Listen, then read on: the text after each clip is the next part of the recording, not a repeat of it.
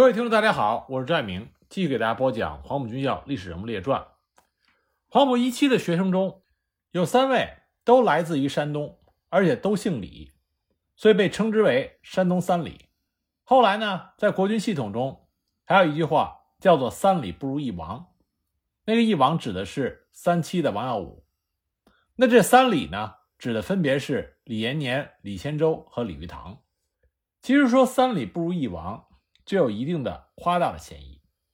当然，王耀武的战功要比三李强，这也是一个事实。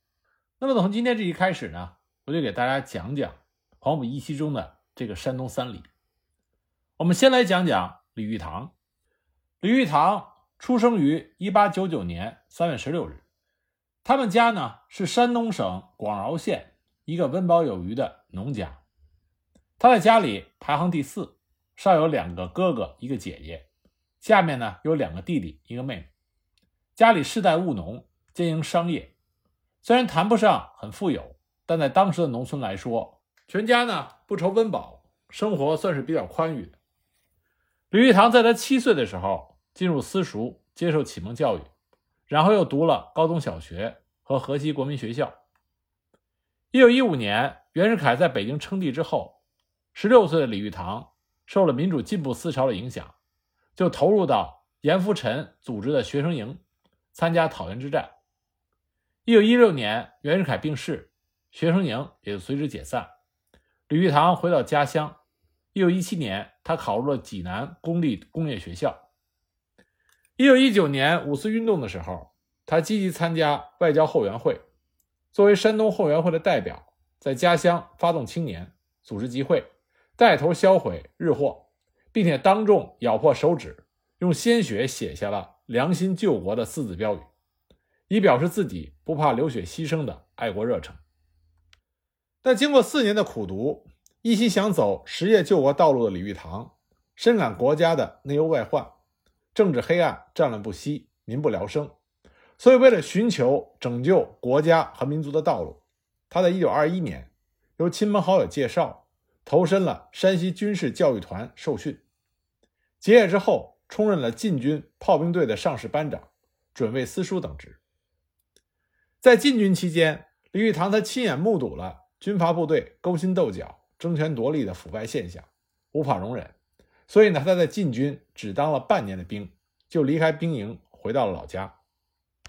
一九二三年，李玉堂得知领导南方革命政府的孙中山正在筹备军校。培养革命军官的消息，他就和赋闲在家的堂弟李延年等人商量投考军校的事宜。为了能够顺利的考入军校，一个月之后，他们在国民党员王乐平、严瑞奇的介绍下，秘密加入了中国国民党。同年三月，又在王延二人的推荐下，与同县的向传远、李殿春等友人报考黄埔军校。当他们一行人在济南转车的时候，又结识了同样要南下投考军校的李先洲、王书明等人，所以就结成了一队，南下上海参加出仕。李玉堂、李延年、李先洲三个人后来都成为了国军中的高级将领，黄埔生们称他们为“山东三李”。一九二四年四月，李玉堂一行十五人在上海参加了出仕。李玉堂由于从小受到良好的教育。以及曾经在旧军队受过锻炼的强健体格，而得以顺利的通过初试。但同行的十五人中，却有五人被淘汰。通过初试的十个人乘船继续南下，并在广州通过了复试，成为了黄埔军校第一期的学员。当时李玉堂和李延年两个人都在第二队学习。那么在校期间，李玉堂就参加了孙文主义学会。与共产党员和左派青年组织的中国青年军人联合会针锋相对。那么，经过六个多月的紧张学习之后，李玉堂就顺利毕业，被分配到了新成立的由何应钦任团长的军校教导第一团，在第二营营长陈继承手下担任少尉见习官，后来又升任为中尉排长。一九二五年二月，李玉堂随着教导第一团。参加了讨伐陈炯明叛军的东征之役。四月二十八日，杨流叛乱，占领了广州，情况十分的危急。当时参加东征的军校教导团又回师平叛。一周之后，杨希敏、刘振环的叛乱被平息。五月，李玉堂被提升为上尉连长。十月，他随部参加了第二次东征，在第一师收复惠州的战斗中，李玉堂自告奋勇，身先士卒，主动担任工程敢死队队长。他冒着炮火和弹雨，勇敢地将军旗插上了惠州城头，为收复惠州立下了汗马功劳。战后，他被提升为少校营长。一九二六年，李玉堂率领他的营，作为第一师的预备队，随军北伐。当第一师在十月份攻至南昌的时候，遭到了守军的顽强抵抗。党军第一师由于师长王伯龄指挥作战不力，而损失惨重。李玉堂也在这次战斗中负伤，被送往后方医治。李玉堂的一生主要是在战场上度过的，他对军事非常有兴趣。对政治并不感冒。一九二七年六月，在继续北伐中，李玉堂伤愈归队。同年八月，孙传芳以刘士林为总指挥，对国民革命军实施了反攻。这就是我们屡次讲到的著名的龙潭战役。双方在龙潭展开了激烈战斗。在这次作战中，李玉堂率部奋勇作战，一举突破了孙传芳部的阵地，直插刘世林的司令部。刘世林一看大事不好，仅带着几名卫士仓皇出逃。战后，第一师副师长胡宗南辞去了第二团团长的兼职，并以李玉堂作战有功，推荐李玉堂接任了团长。十一月，李玉堂又率部击溃了直鲁联军的铁甲车队，率先进驻金浦县的重镇蚌埠。这期间呢，因为李玉堂战功赫赫，他还获得了一块刻着“智仁勇”三个字的。银盾的奖赏。一九二八年一月，宁汉合流。四月份，国民革命军开始第三期北伐。李玉堂率部攻入鲁南，并且策应友军攻占了济南，协助主力部队驱逐了直鲁联军，取得了北伐的决定性胜利。八月份，他被任命为第五师团的上校团长，之后又升任为上校副旅长。他所在的旅是秦大军任师长的第三师的第八旅。一九二九年一月，蒋介石暗访苏州驻军第三师的时候，发现多名主官擅离职守，所以勃然大怒之下，将该师团以上的政治军官全部撤职，其他涉及人员严厉处罚。李玉堂因为是副职，出事的时候又正巧在办公室执勤，得以免责，并且还接替了第八旅少将旅长一职，这也可以说得上是因祸得福。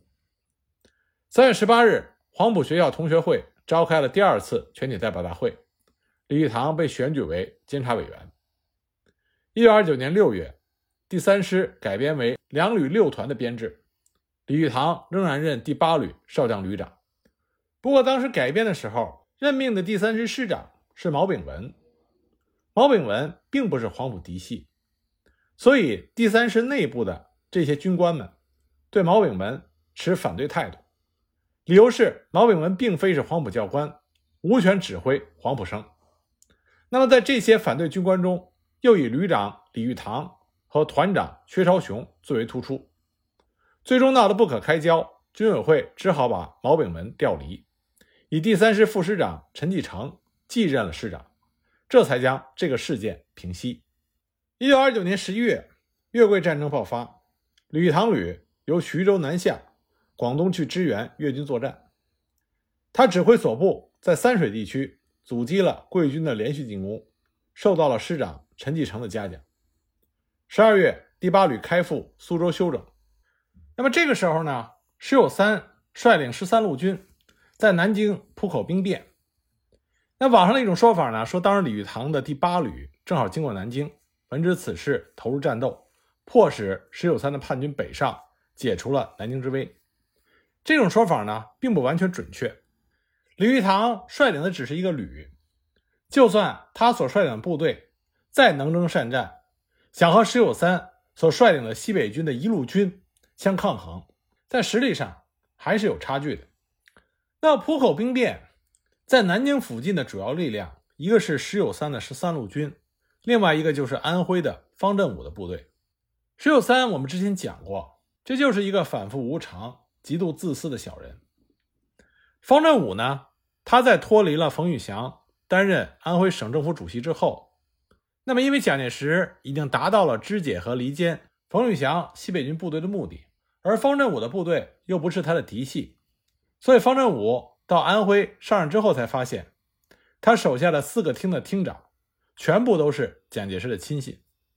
他这个省政府主席不过是个空架子，而且对于他部队的粮饷、装备等，南京处处刁难，事事克扣。方振武是一个宁折不弯的汉子，他根本受不了这个气，所以呢，他就霸王硬上弓，提出了一份名单，让民政厅、财政厅加以委派。所以他就和蒋介石派到他手下的那四位厅长矛盾日益尖锐。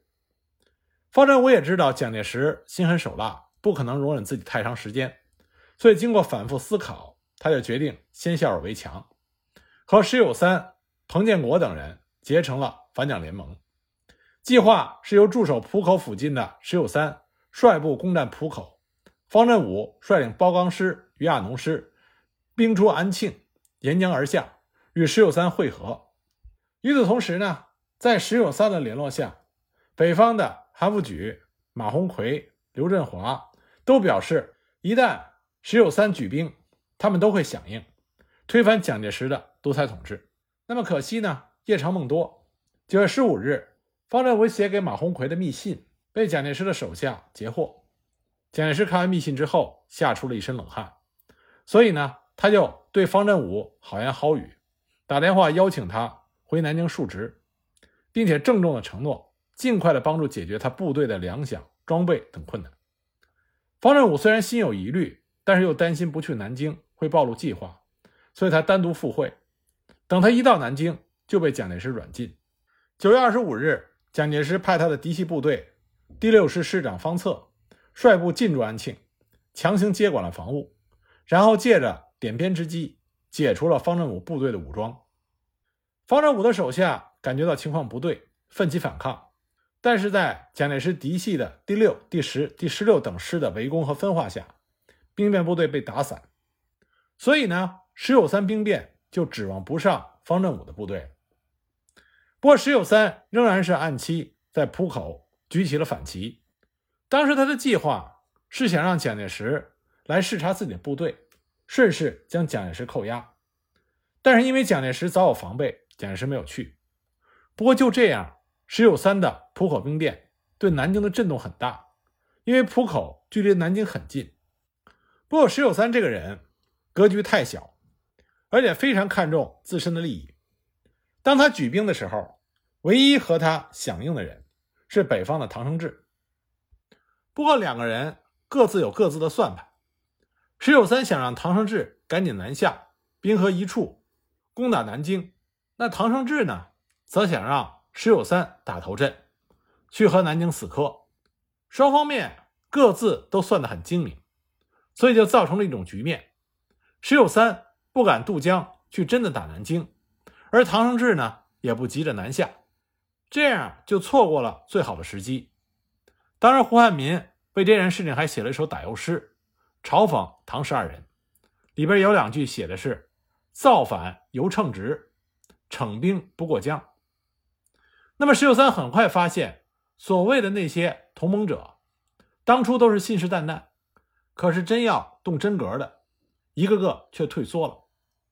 所以石友三也改变了计划，用火车把他的军队运回到他的大本营蚌埠。所以实际上啊，李玉堂的第八旅根本就没有和石友三的部队交手。但是李玉堂的第八旅在平定这场叛乱的时候。的确是立下了战功。与他进行作战的部队是于立奎的旧部。于立奎是谁的人呢？就是赫赫有名的暗杀大王王亚樵的同志。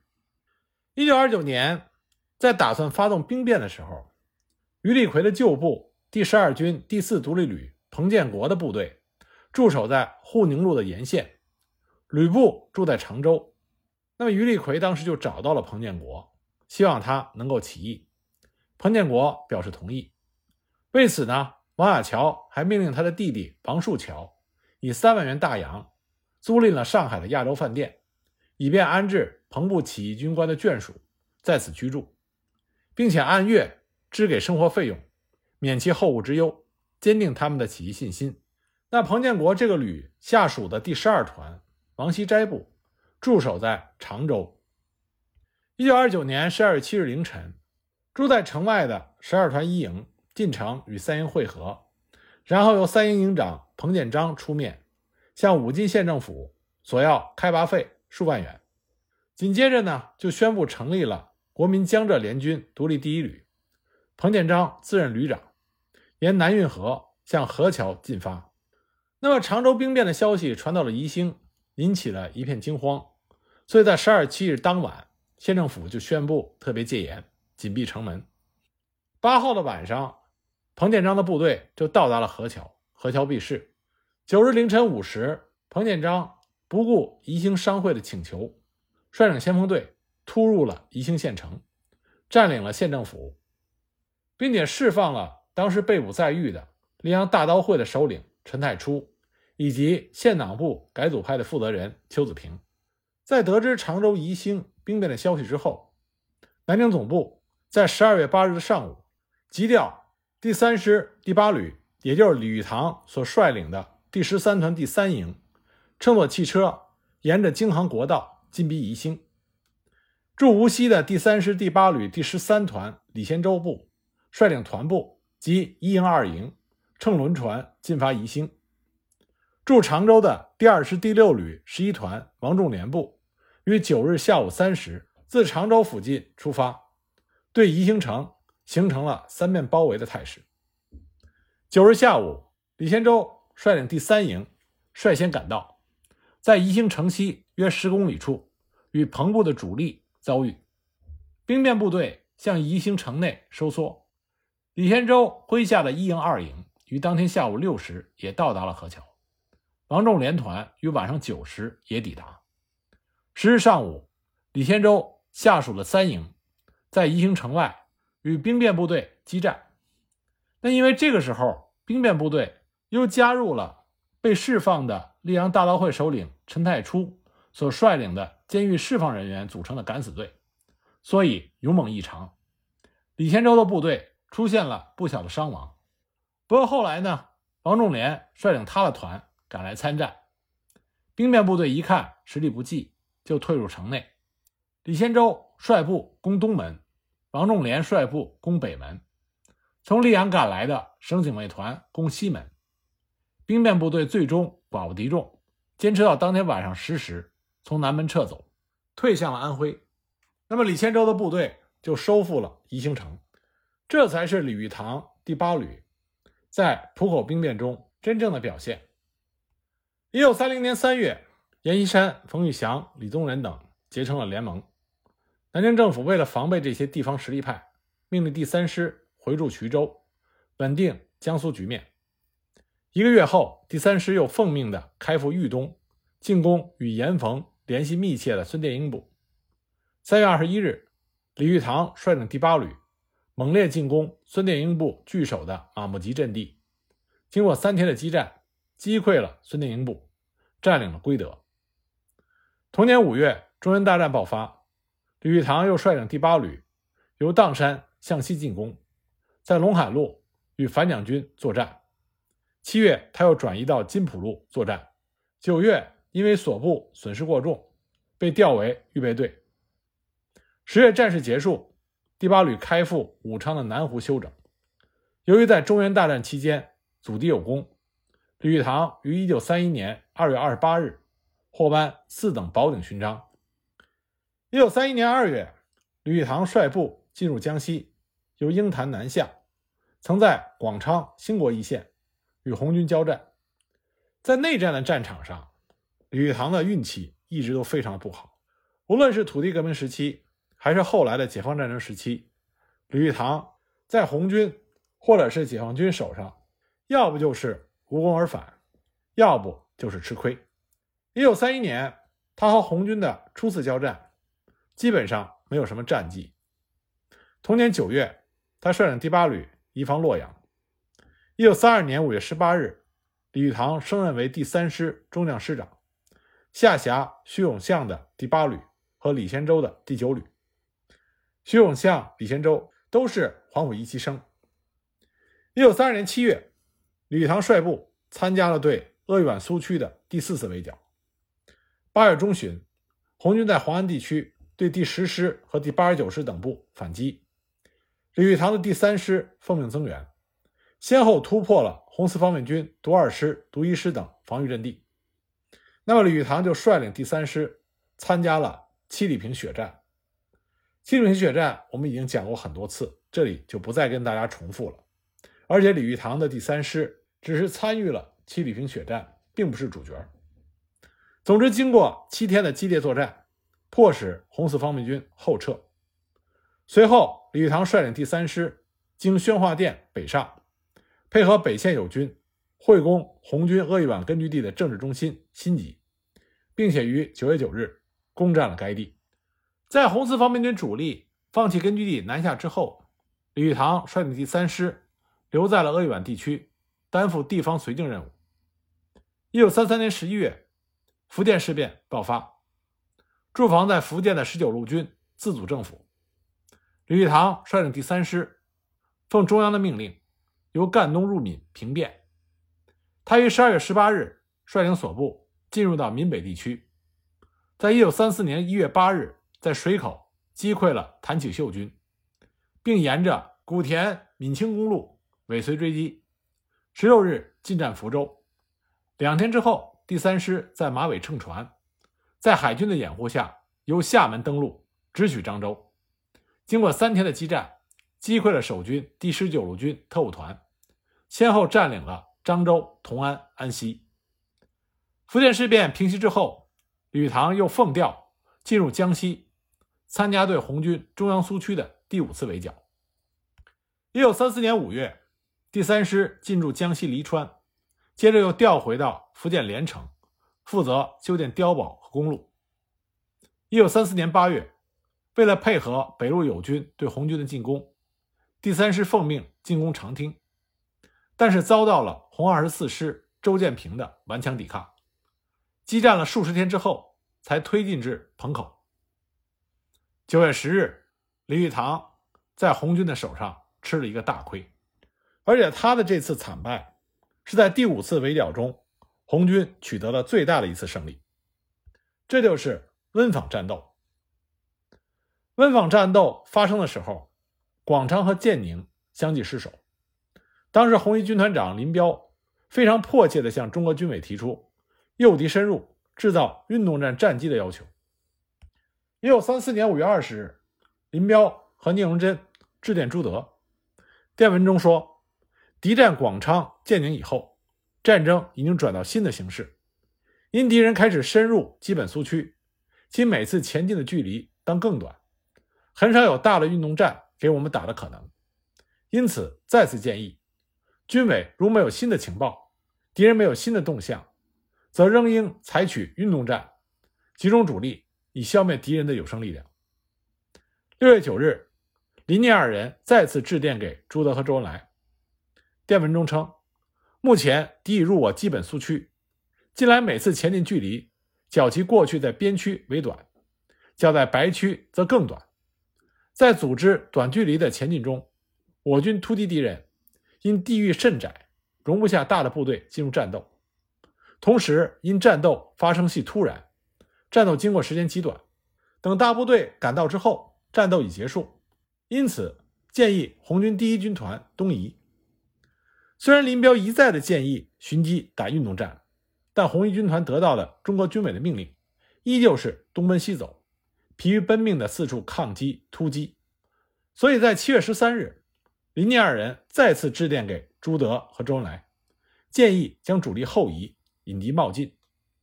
电文中称。我军与敌过于逼近，极有利于敌采取以堡垒与火力掩护的方法推进。在此情况下，我们意见，我军应以求得歼灭敌之有生力量为主要目的，需将部队后移，保持于敌十五里左右的地域集结，待发现敌进攻时再出动主力歼灭敌人。不过，林聂二人得到的回答依旧是抗击，要求他们抗击向永安进攻的李延年纵队。所以红一军团就奉命抵达了苏区东部闽西的草坊地域，准备抗击东路军李延年纵队。到一九三四年秋，福建苏区实际上只剩下长汀、宁化等接近江西边界的狭长地区。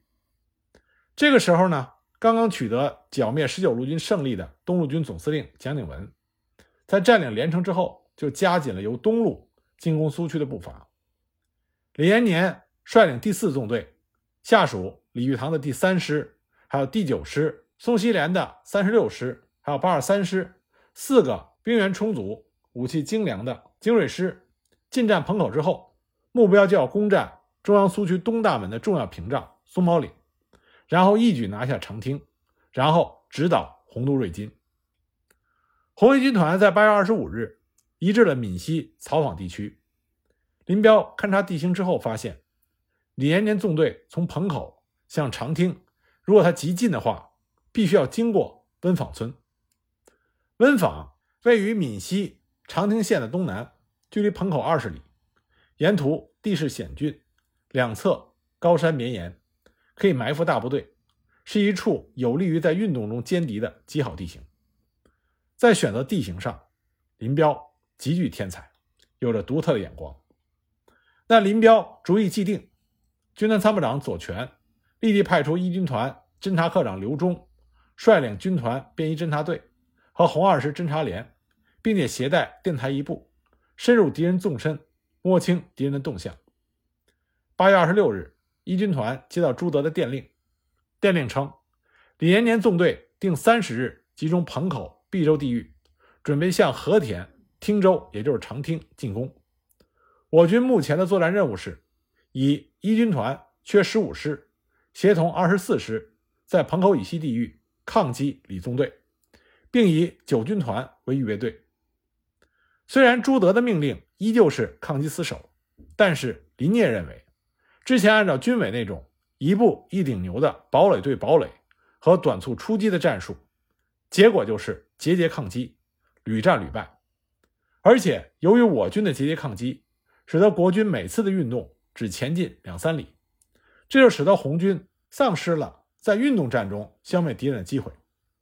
林彪坚持认为，如果红军主力离得较远些，敌人就会大胆的前进比较远的距离，就会造成某一局部脱离其整体，为红军提供了打运动歼灭战的可能性。所以呢，林聂就决心违背军委的短促突击的原则，将主力后撤二十里。以希望诱敌深入。其实林彪的这个构想已经向中俄军委提出了十数次。早在年初，林聂就向中俄军委提出了类似的想法。不过朱德在二月十二日就已经回电否定了林聂的建议。那么战场上的屡屡失利，让林彪心中的怨气越来越大。所以林彪决定这一次不按照中国军委的命令执行，而是自己打一场运动歼灭战。那么林彪的这种构想是否得到实现了呢？而吕玉堂又在林彪这位黄埔学弟的手上吃了多大的亏呢？我们下一集再继续给大家讲。